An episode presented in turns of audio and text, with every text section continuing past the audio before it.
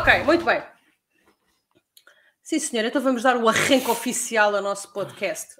Portanto, Manuela vai ler, que ela gosta de ler. Gosta? olá e bem-vindo ao Manuela Alavancagem nas Manela agora. Empresas, o podcast, o programa que o ajuda a alavancar os resultados da sua empresa. Eu sou é a vossa anfitriã, Manuela Gomes, e hoje vamos falar com o Paulo de Viena sobre como vender mais.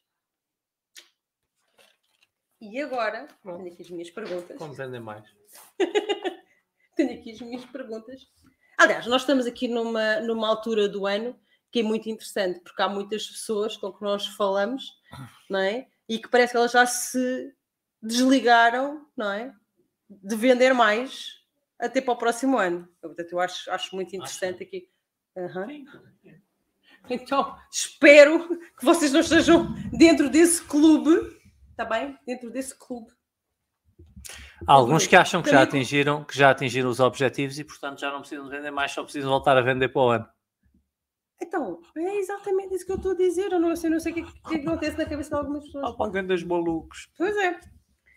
Sim, Bruno, Oh, este só- podcast vão ficar disponíveis no Spotify. Estejam atentos porque vão entrar muitos episódios no, no Spotify ainda esta semana. reboleta, há reboleta Pelo chão. chão, Um exato. dia, um dia vocês entram no Spotify e há, há o podcast é a reboleta chão, é a pontapé. É isso mesmo. É isso mesmo. Ok, muito bem. Então vamos começar a falar de como vender mais, mas eu acredito que para nós falarmos muito bem deste tema, nós temos que começar por outra pergunta que é porquê que as pessoas compram?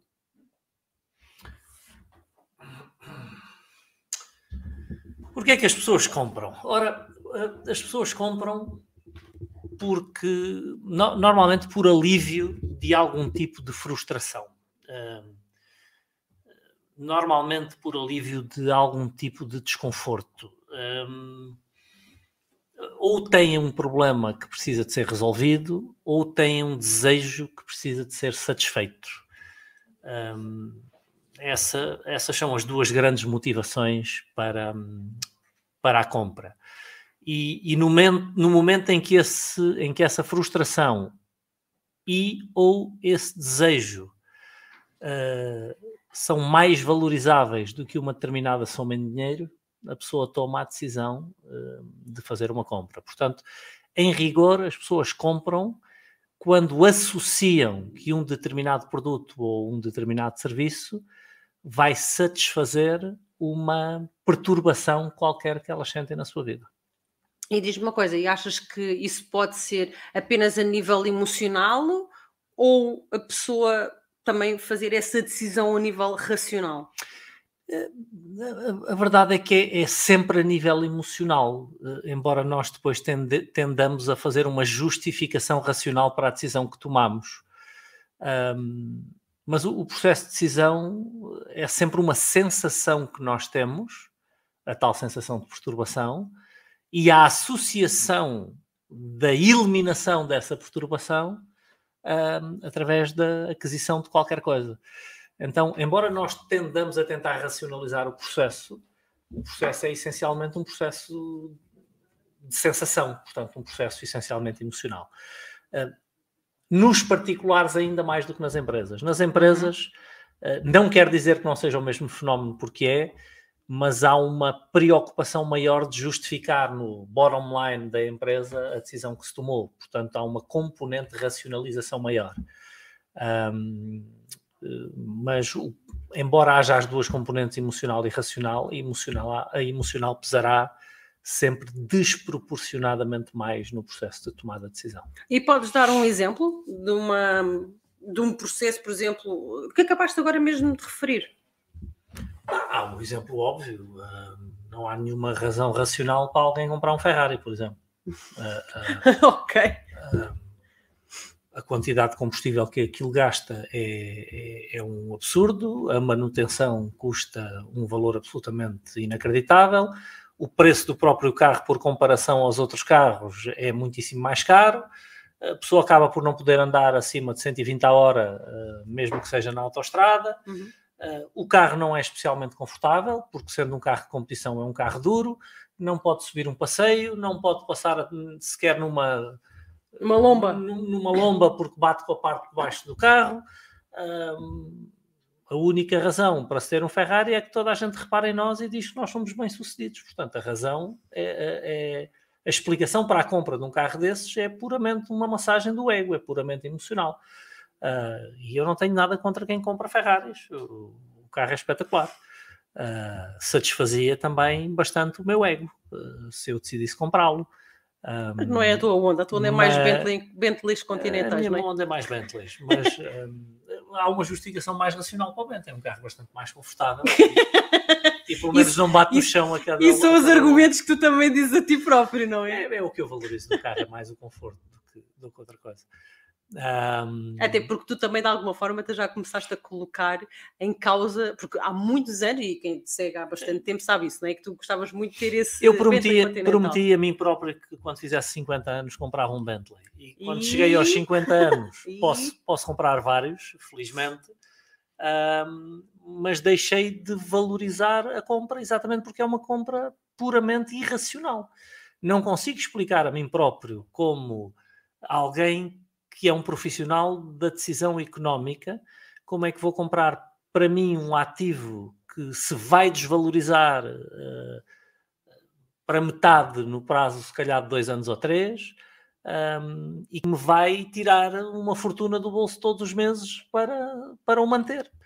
Então, quando eu ponho o lado emocional por um lado, a massagem do meu ego por um lado, o meu conforto por um lado, e depois a, o racional, eu acabo por achar seguro-me e digo que o racional vale muito mais. Um, um, e portanto não, não comprei o Bentley por causa disso, porque hoje eh, já não valorizo tanto, mas não seria uh, nunca uma decisão racional que me faria comprar aquele carro. Não há nenhuma razão em rigor para o comprar. Agora, neste momento, não é? Porque no passado eh, o, o emocional se calhar estava mais forte, não é? Sim, era mais novo e valorizava mais algumas coisas que hoje não valorizo tanto. Exatamente. Nomeadamente que toda a gente olhe para mim na rua e que diga: Uau, olha aquele fulano tão bem sucedido. Hoje já não preciso. Adoro. Preferes dar para a tua conta bancária, não é, hoje, hoje, já toda a gente, hoje já toda a gente sabe que eu sou o máximo. Já. Não precisa de ver o meu carro. Desculpa, desculpa é só um palavra. No fundo, toda a gente sabe que eu sou um patriota. Essa é a realidade. Ah, sério. Então, mas a pessoa ouvir o podcast do género. Uh, o que é que isto tem a ver com a gente vender mais?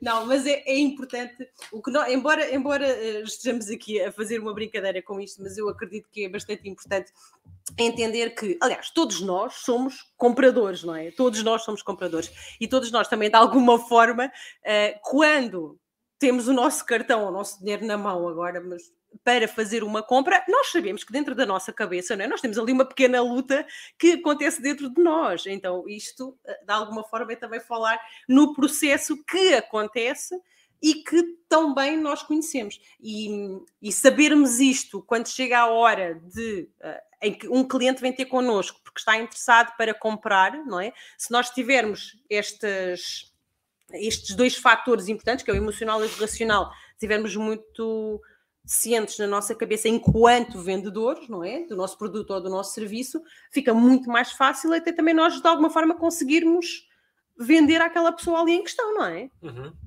Porque, de alguma forma, o que é que vai acontecer? Nós conseguimos, no vosso guião de vendas ou no vosso conhecimento que vocês têm com a pessoa que está à vossa frente, vocês vão fazer ali, de alguma forma, um, digamos assim, um, eh, perguntas que levam a entender se a pessoa naquele momento, como o Paulo, não é? Se está a dar mais importância ao emocional ou ao racional?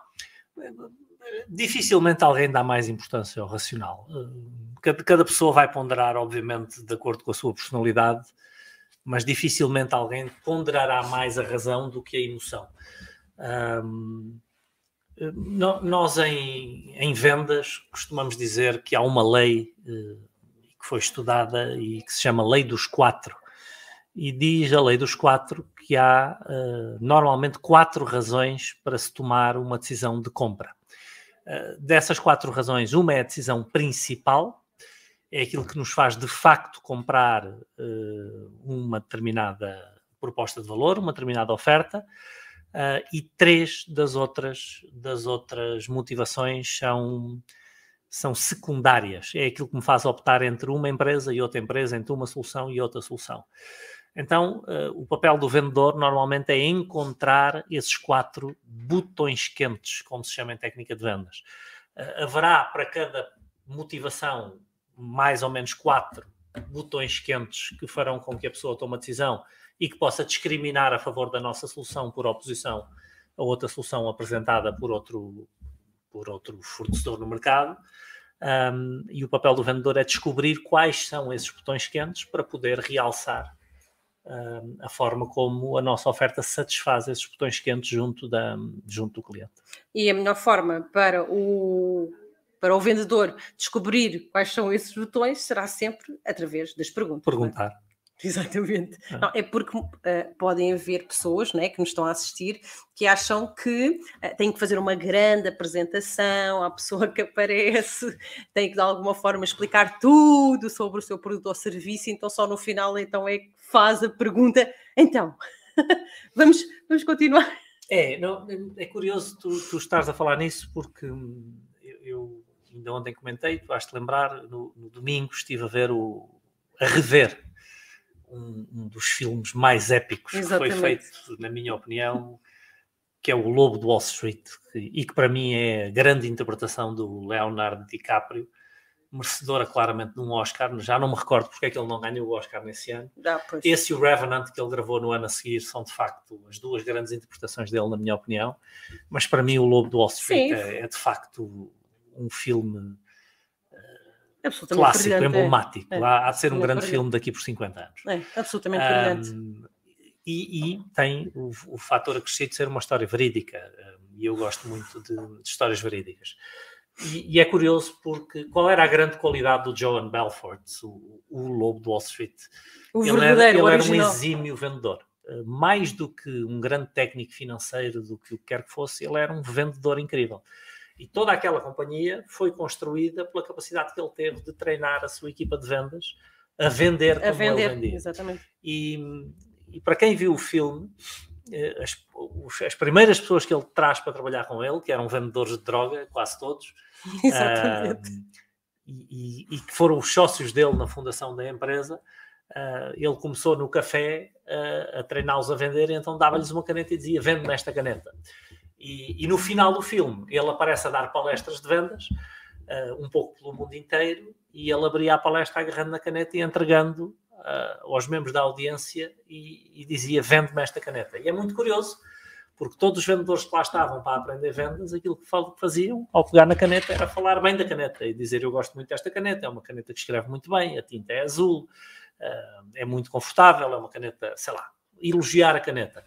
E, e, em nenhum dos casos uh, aparece alguém que tenta fazer uma avaliação da necessidade que aquela pessoa podia ter de uma caneta e de que tipo de caneta podia satisfazer. Uh, é, é, muito curioso porque quando nós estamos a ver um filme, nós tendemos a imaginar-nos dentro do filme. E, e, de facto, eu não deixei de me imaginar na primeira fila da palestra dele e ele a chegar até mim e dizer vende-me esta caneta aquilo que eu faria é exatamente o contrário daquilo que toda a gente tentava fazer ali. Eh, eu faria, faria perguntas. Eh, tentaria perceber uh, se ele podia precisar de uma caneta ou não, em que situações é que ele precisaria de uma caneta, se ele precisasse assinar um contrato muito importante, se ele teria com que o assinar, que tipo de caneta ele valorizaria. Portanto, eu faria muito mais um, uma conversa no sentido da avaliação das necessidades do da meu interlocutor pessoa, é? do que propriamente estar a falar bem de uma caneta até que a pessoa me interrompe e diga que afinal quer comprar, que provavelmente não iria acontecer. É. Agora é, é, é interessante que um, o filme chama-se O Lobo de Wall Street, Andrea. É o Lobo de Wall Street com Leonardo DiCaprio. É, um, Porquê que achas que os vendedores então não fazem essas perguntas? O, o que é que se passa entre, não é? Porque, não, sabe, porque não sabem vender. É tão simples como isto: é que a esmagadora maioria dos vendedores que estão no mercado nunca fizeram curso de vendas. A esmagadora maioria dos vendedores que estão no mercado nunca leram um livro de vendas. E isto é o, é o que eu pergunto sempre. Uh, a gente iria a um médico que nunca leu um livro de medicina, nem que não estudou medicina? Nós, como é que nós qualificaríamos um advogado que não tivesse estudado direito e que nunca tivesse lido um livro de direito? Uhum. Uh, nós andaríamos de avião com um piloto que não, estivesse, que não tivesse feito do brevet? E a resposta é um, é um redondo não. Agora, um vendedor é recrutado como? É um fulano simpático. E, às vezes por não saber fazer mais nada. Um, ou seja, a esmagadora maioria dos vendedores que estão no mercado nunca estudaram vendas. Um, e é por isso que não, que não fazem a venda tecnicamente da forma correta. E depois também temos o caso de vendedores que são vendedores e que de alguma forma depois também não se atualizam, não é? Porque depois também existe, também existe essa, essa outra ramificação, não é? Não, não se atualizam porque talvez também não tenham feito a formação inicial quando começaram a trabalhar, porque, uh, repara, o, o, mercado tem vindo a ser cada vez mais exigente. Uh, mas do ponto de vista das vendas, a competitividade, por incrível que pareça, ainda não é, com exceção de um ou outro setor, uhum, uhum. que já são bastante competitivos, mas na esmagadora maioria dos setores ainda não é um mercado assim tão competitivo. Porquê? Porque a maior parte dos vendedores ainda não tem o treino, ainda não tem a formação.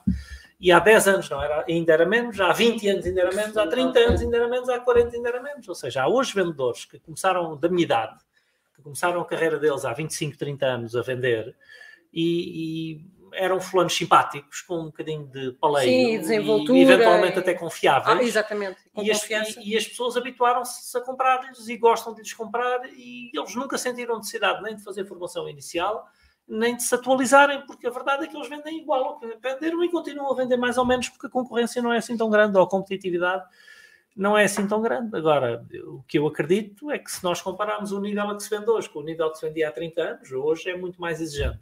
E daqui por 30 anos, inevitavelmente, vai ser muito mais exigente. Se nós formos a países como os Estados Unidos e virmos vendedores a trabalhar nos Estados Unidos, sim. são muitíssimo mais profissionais do que, sim, do que nós somos na Europa. Aliás, nos países anglo-saxónicos, a tendência é do o treino de vendas ser um treino um, levado muitíssimo mais a sério, até porque as empresas entendem que é aí que de facto uh, conseguem muitas vezes uma vantagem face, face à sua concorrência. Ou pelo menos não terem uma desvantagem. Exatamente. É, todos têm vendedores bem treinados. Nós chegamos a um restaurante nos Estados Unidos e não tem nada a ver com o atendimento num restaurante aqui. Uhum. Mesmo num bom restaurante, a primeira coisa que a pessoa faz é chega, apresenta-se, diz o nome e diz sou eu que vou servir esta noite. Uhum. Uh, e está lá para nos proporcionar a melhor experiência possível. Até porque qual é o salário dessa pessoa? É a gorjeta que nós deixamos no final, da, no final da refeição. Portanto, é bom que nos preste de facto um serviço fantástico. Eu ainda este sábado jantei num restaurante de duas estrelas Michelin, uh, em Lisboa, e todos os empregados vieram apresentar-se à mesa, todos aqueles que os iam servir. Uh, veio o escansão apresentar-se, veio o empregado de mesa apresentar-se, veio o chefe de sala apresentar-se, nós sabíamos o nome de todos eles. Porquê? Porque é um serviço de excelência. Agora, a gente chega aí a um restaurante normal, mesmo que seja um bom restaurante, e isso não acontece. Sim. Ou seja, as pessoas não estão formatadas para vender. Uh, uma loja de roupa qualquer, nós entramos numa loja nos Estados Unidos e imediatamente a pessoa vem e apresenta-se pelo nome. Sim. Uh, e atende-nos e pergunta se pode ajudar, que tipo de coisa nós queríamos ver, eh, se já conhecíamos a loja, se é a primeira vez que, que estamos com eles. Aqui não. É. Aqui estão ali a dobrar roupa e se, se o chefe os chatear muito e posso ajudar, a gente diz não, estou só a ver. Ah, ainda bem. Exatamente. Ah, portanto, não, não há uma cultura comercial eh, na Europa continental tão tão elevada ainda como há nos países de origem anglo-saxónica. Sim, e é, e é, muito interessante dizer isso porque nós, realmente, nós os dois, é? nós, nós tivemos essa possibilidade de ter, hum, de ter formação de vendas com lá do mundo anglo-saxónico e é uma diferença absolutamente abismal, porque eu, antes de trabalhar contigo, também tinha estado na área das vendas e, e, e, a, e a, formação que eu tive foi, uh, foi tipo três horas e, não foi nada de extraordinário e foi, foi horrível. Bem, Uh, muito bem. Ora, nós nós estamos a chegar aqui ao nosso a meio do nosso podcast. Por favor, mandem as vossas perguntas, agora é a altura. Uh, a Andreia já tinha colocado aqui uma questão, mas eu acho que de alguma forma também já respondemos, como se descobre os botões quentes do, do comprador perguntando. perguntando. Nós estivemos a falar agora, até agora, não é? Uh, nós vamos, se calhar, aprofundar também um bocadinho mais sobre. Há, há algumas, todos os vendedores desenvolvem algumas perguntas preferidas. Uhum. Eu, por exemplo, gosto de fazer perguntas como a última vez que comprou uma solução deste género, como é que soube que era a solução certa? Como é que a escolheu? Porquê é que valorizou essa mais do que as outras opções? Andreia, e o que é que a pessoa nos vai dizer? Tudo aquilo que valoriza na solução. Exatamente. Um, outra pergunta que eu gosto de fazer era se pudesse haver uma solução perfeita, como é que seria essa solução? E a pessoa vai nos dar praticamente todos os seus botões quentes. Se tivesse uma varinha mágica que pudesse transformar a situação, uh, qual seria a situação ideal? Uh, portanto, são tudo perguntas que vai ajudar que a pessoa nos coloque botões quentes. E depois é só validar muito importante, validar que entendemos bem aquilo que a pessoa nos disse. Sim, diz, quando a pessoa responde, nós dizemos novamente, então deixe-me só confirmar, então o que me acabou de dizer foi. Aliás, agora tem aqui outra pergunta, também acho que é muito interessante, que é, e para venda online, como consegue fazer perguntas? Por exemplo, numa publicação, não, escutando as pessoas. O, caso mais clássico são os inquéritos. Nós, por exemplo, aqui, cada dois meses, eh, enviamos um e-mail para toda a nossa Sim, base de dados, onde fazemos uma ou outra pergunta sobre coisas que nós achamos importantes. Mas, mas essencialmente é escutar as pessoas com atenção, porque mesmo na venda online há uma interação muito grande. Cada vez que nós estamos aqui num direto, reparem na quantidade de comentários que estão aí à direita. Nós hoje soubemos que trouxemos um determinado tema e vemos o tipo de comentários e o tipo de perguntas que aparece. Quando trazemos outro tema, vemos o tipo de comentários e o tipo de perguntas que aparece. Quando lançamos conteúdos online, nós vemos quais são os conteúdos e os temas que as pessoas mais gostam, com que mais interagem, que mais veem, que mais partilham. Então, tudo isso são formas de recolher a sensibilidade do mercado em relação àquilo que nós estamos a fazer. Nós aqui sabemos perfeitamente quais são as palavras que nós usamos nos cabeçalhos que nos vão dar mais resposta, quais são os temas de que nós falamos, de que nos vão mais dar resposta, e depois é, são testes de experiência. É, às vezes o mesmo conteúdo com um cabeçalho e outro cabeçalho, com uma palavra ou outra palavra, tem respostas totalmente diferentes. Então são, são análises de sensibilidade. É ir experimentando coisas diferentes e estar muito atento. Não é escutar literalmente, mas é estar muito atento a todo o feedback que as pessoas nos vão dando.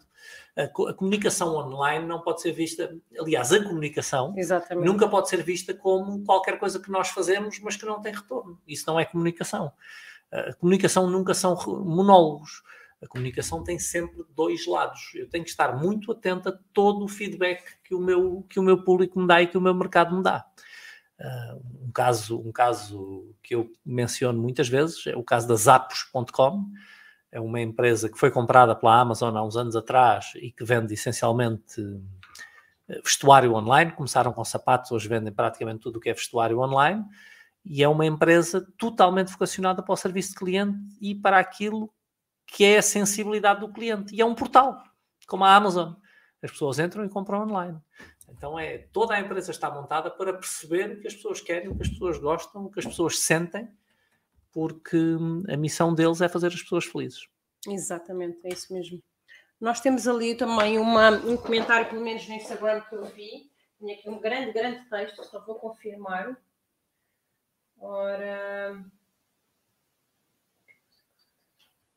Um, numa negociação, como lidar quando, inesperadamente, e tudo indicava para uma transação com sucesso, o cliente não responde aos contactos feitos para o fecho do negócio? É uma ótima pergunta.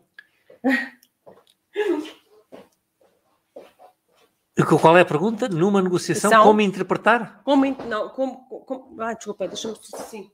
Não sei porque, qual foi o verbo. Eu percebi o caso, mas não percebi sim, qual era a pergunta. Como lidar? Como lidar quando inesperadamente, tudo indicava para uma transação com sucesso, o cliente não responde aos contactos feitos para o fecho do negócio? O cliente perdeu o interesse por alguma razão e não tem coragem de dizer que perdeu o interesse.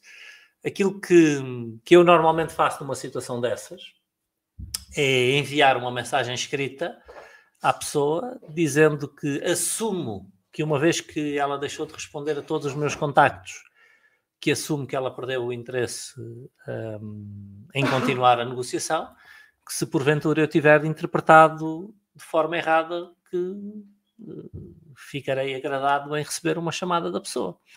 Acho que nunca me aconteceu uh, receber essa chamada, ou seja, a pessoa perdeu pois. o interesse Exatamente. na transação e como em Portugal uh, as pessoas tendem a não dizer a verdade umas às outras porque acham, e não serem diretas, não serem muito diretas, acham que não é delicado, preferem fugir e desaparecer. É.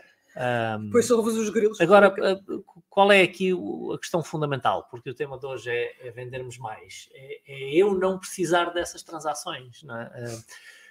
um, o Jeff Gitomer, há uns anos atrás, num curso que fiz com ele, lembro-me perfeitamente dele dizer isso. É, a melhor maneira de fazer de uma, uma venda é não precisar da venda. A melhor maneira de fazer uma venda é ter um funil tão cheio que eu não preciso Super de andar bem. atrás destes fulanos que deixaram de atender o telefone porque claramente perderam o interesse. Um, quem, quem, é que, quem é que fez a pergunta? Uh, era um, eu não, não mostrei, a história Vinícius e depois tinha 96, S ou... Vinícius, talvez, Vinícius talvez seja brasileiro. Ah, okay. é, Vinícius, a gente não se conhece, mas é o mesmo que você sair com uma garota três ou quatro vezes e às tantas ela deixou de atender o telefone. É fácil de entender, não é? Ela já não quer voltar a ver você.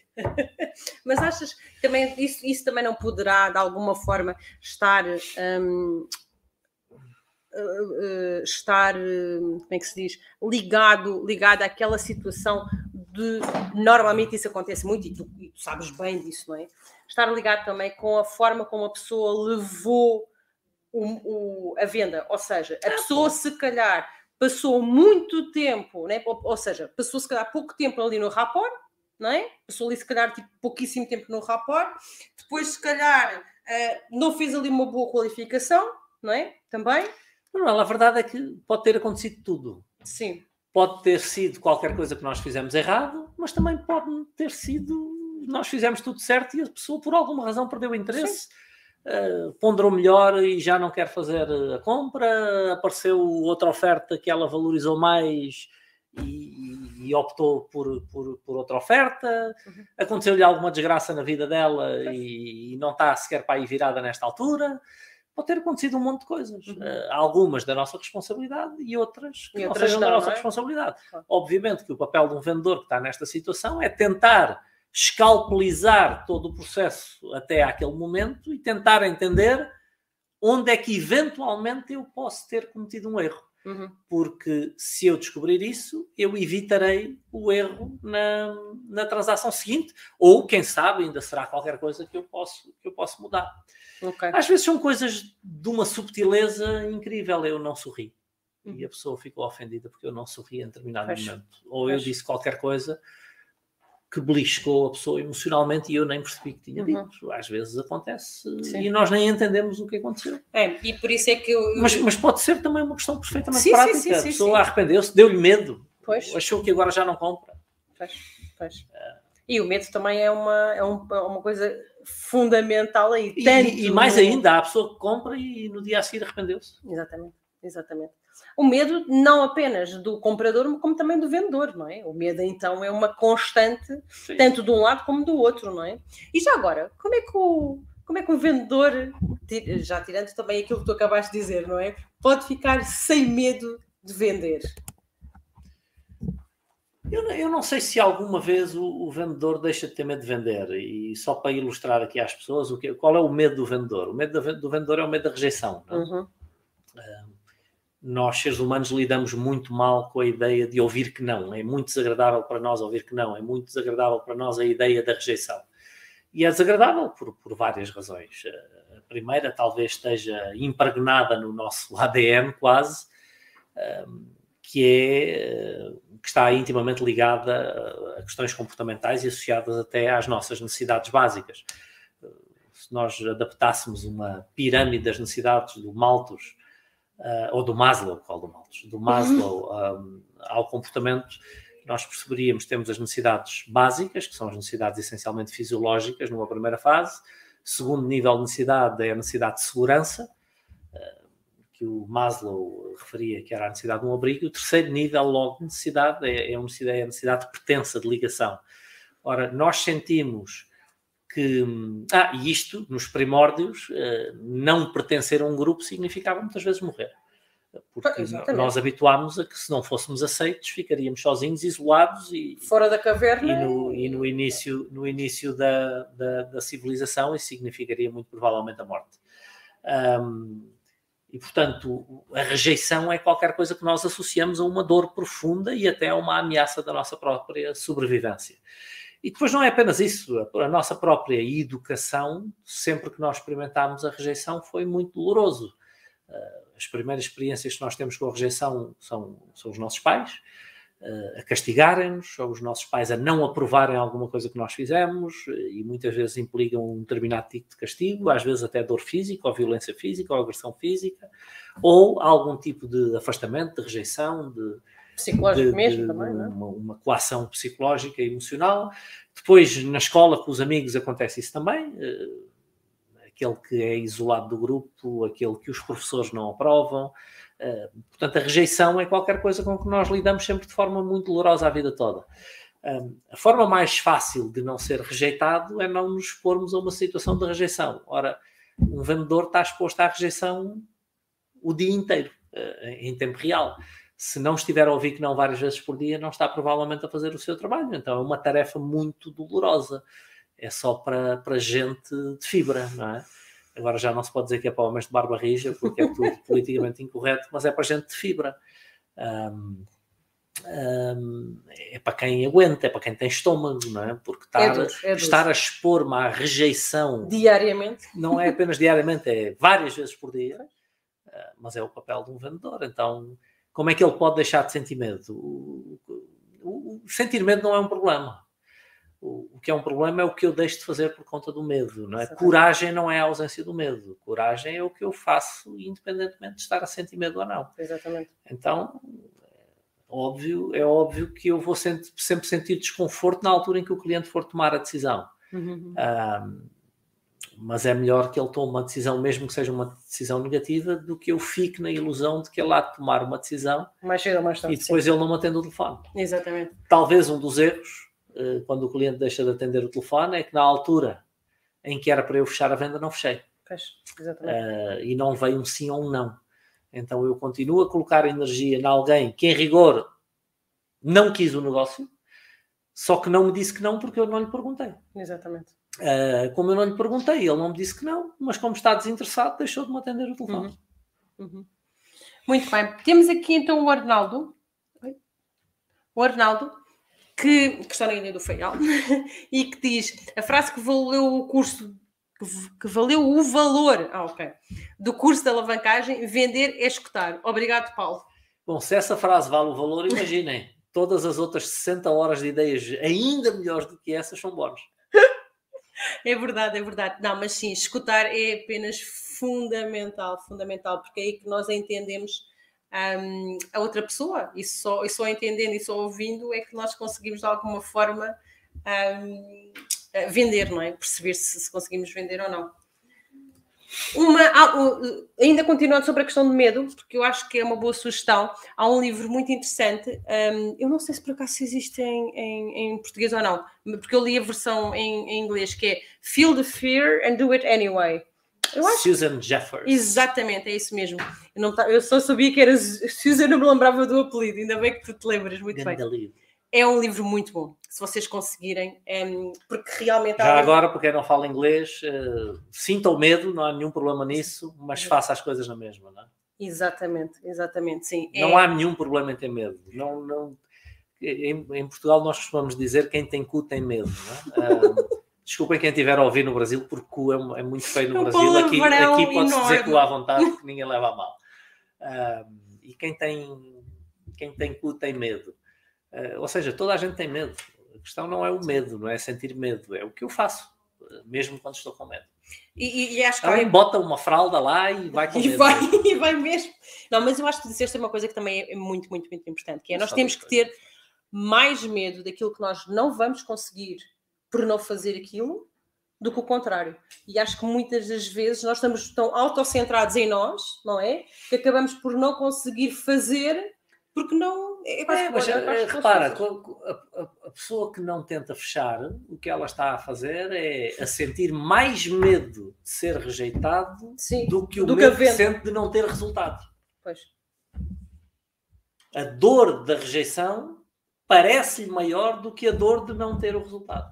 E, e é isso que às vezes que, que eu fico completamente desculpem lá a expressão, mas às vezes fico completamente lixada, porque assim, porque nós, não é? Nós, que obviamente, e principalmente tu, que conheceste que milhares de vendedores desde 2010, eventualmente. Dezenas de milhares, provavelmente. Exatamente. Um, nós sabemos que claramente aquilo, a, a, pessoa basta fazer duas ou três coisinhas, não é? Por exemplo, se a pessoa se soubesse posicionar quando começa a falar com um potencial cliente, não é? Aquilo que tu fazes e que tu ensinas os vendedores e os nossos consultores empresariais, não é? Que é quando, por exemplo, se faz uma chamada ou quando se está a falar com alguém, dizer logo o processo de venda: olha, o que vai acontecer hoje é isto, isto, isto. No final, o que eu peço da sua parte é um sim ou não. Se sim, ótimo. Se não, amigos como antes e está tudo bem, não é? E depois pedes, então, olha, parece-te bem que vemos as coisas desta forma? Quer dizer, às vezes é uma coisa tão simples que retira todo esse peso que no final é que vais ter mesmo que fechar a pessoa por. Não, continua a ter no final pergunta de vamos fazer isto juntos ou não. Mas é completamente um, diferente do que. Não, mas não achas que retira aí algum. Não, posiciona o cliente para que ele tenha que tomar algum tipo de decisão. Uh, mesmo em processos de venda mais longos, uh, deixar o processo de venda claro e o tipo de decisões que ele vai ter que tomar em alguma altura. Uh, ou em cada momento do processo de vendas, é, é importante para que ele esteja preparado para que vai ter que tomar decisões ao longo do processo, nem que a decisão seja se segue em frente no processo, uhum. mesmo que não seja Exatamente. a transação final, eh, mas também nos posiciona a nós para chegarmos ao fim e lembrarmos que ele tem que tomar uma decisão. Exatamente. Então, e para nós, e para o nosso funil... conforme falámos no início, no final da nossa conversa teríamos de tomar uma decisão sobre uh, se é ou não conveniente eu apresentar-lhe uma proposta para resolver isso. O que é que lhe parece?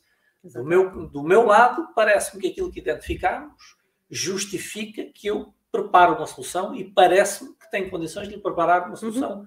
ótima. Parece sim, exato. Parece-lhe bem que eu vá preparar esta solução? Exatamente. E, e, esse é um aspecto crítico. Outro aspecto, e espero que o Vinícius nos esteja a ver também, é eu ensino aos vendedores e obriguei, obriguei a nossa equipa de vendas em determinada altura na história a escrever isso na, uh, no, no, gabinete deles é cumprir a fórmula HDLPR. Esta é uma forma muito importante em vendas. Estejam H, com atenção. HDLPR. Eu vou, se calhar, vou escrever e, aqui. E a cada contacto comercial, a cada um, sem nenhuma exceção, nós temos que cumprir a fórmula HDLPR. E o que é que significa a fórmula HDLPR? Significa que todos os contactos comerciais que são feitos não podem ser terminados antes de marcarmos a hora, o dia, o local, a pessoa e a razão do próximo contacto. Vou dizer outra vez. É muito a hora não é então eu ligo-lhe para a semana. Exatamente. Ou então o senhor depois ligue-me. Não, não, não é isso. Então é a hora. Então eu ligo-lhe às 10h30 de segunda-feira para tratar deste assunto, falando com esta pessoa que pode ter consigo, com a sua mulher, com o seu marido, com o seu irmão, com o seu colaborador, a pessoa um, e, e, a razão do contacto, tá? Então é absolutamente crítico marcar em cada contacto comercial o HDLPR. Isto vai eliminar as pessoas que deixam de nos atender o telefone? Não, não, não vai eliminar, porque nada que nós possamos aprender tem 100% de sucesso. Mas isto vai otimizar a minha probabilidade de ser atendido e vai diluir brutalmente a porcentagem de pessoas que deixa de me atender. Exatamente. Exatamente. Para além de que dá um aspecto super profissional. Exatamente. Entretanto, acho que o Vinícius acho que respondeu sim, Vinícius. Uh, ser vendedor é expor-se à rejeição. Se não ouvirmos pelo menos um não diariamente, não estamos a fazer o nosso trabalho diariamente. Um não é para meninos, pá. Exatamente, é isso mesmo. Acho vendedor acho... certo tem que ouvir uns 10 nãos, pá. Não, agora, agora, agora estou a brincar, Vinícius, porque Olha, o... Ai, depende muito daqui... nome, entretanto, Vinícius Ferreira. Uh, depende muito daquilo que nós vendamos. Se há algum tipo de vendas, Uh, por exemplo, aqui os nossos consultores, quem me dera que eles estejam a ouvir um não por dia, não é? Ah, é seria um ótimo sinal. É um, um ótimo indicador. Seria um ótimo sinal. Um, um ótimo indicador. Portanto, há, há, assuntos onde eu só ouvir dois ou três nãos por semana talvez seja um bom indicador. Noutros casos, terei que ouvir eh, cinco, seis nãos por dia. É? Exatamente, é isso mesmo. Depende também da vossa realidade. Os vendedores, os vendedores de praia ouvem Ui. Dezenas, para não dizer centenas de nãos por deve dia. Ser, deve ser a música de fundo deles, não é? Os pés enterrados na areia e carregados o dia todo ao sol para trás e para diante. É isso mesmo, é isso mesmo. Sim, senhora, meus queridos, terminámos aqui o tempo que tínhamos de, eh, disponível para vocês para hoje falarmos de como vender mais. Esperemos que tenha sido, que tenha sido bom e que vocês tenham levado algumas ideias para implementarem na vossa empresa. Uh, deem depois o, o, o feedback, ok? Um, e agradecer, obviamente, novamente a todos vocês que estiveram aqui. A continuação de uma boa semana e boas vendas!